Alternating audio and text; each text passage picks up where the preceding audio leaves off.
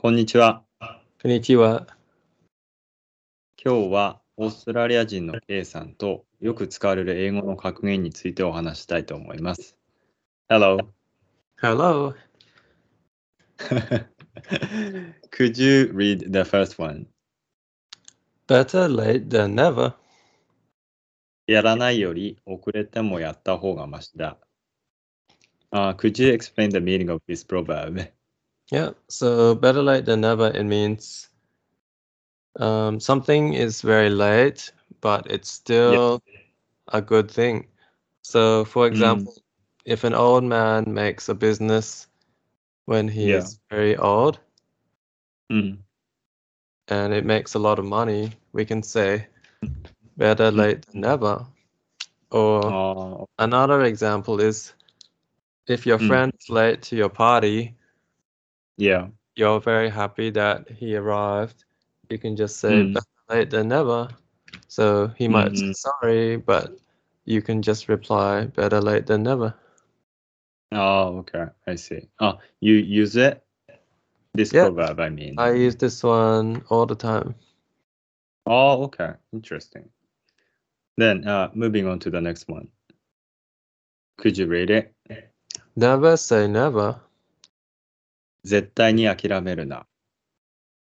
Could you explain the meaning of this proverb? Yeah, so this is a positive um, proverb. So if someone's complaining about their life, like, Mm. I never get the good jobs, うん。 you can say to them, never say never, because Uh, yeah. in the future you could get a very good job. Mm, yeah, exactly. Who knows? So it means like you shouldn't you shouldn't give up. Yeah, that's right. You shouldn't give up. Uh, yeah, okay, okay. I see. Yeah. Yeah, next one. Could you read it? the only way to learn is to make mistakes. 失敗は成功のもと。Could you explain the meaning of this proverb?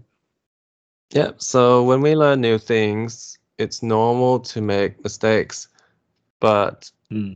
for some people it's it's very hard for them because they're afraid to make mistakes so they don't learn.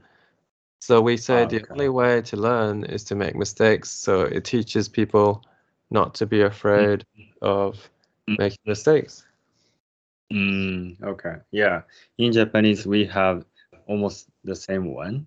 So it's a kind of like, I mean, international idea, I guess. Yeah. Yeah. Uh, you, you use it often? Yeah. It's one of my favorite quotes, actually. Oh, oh, okay. So you try to, how can I say, you are not afraid of making mistake. Yeah, if if you knew me very well, I've made a lot of mistakes in my life.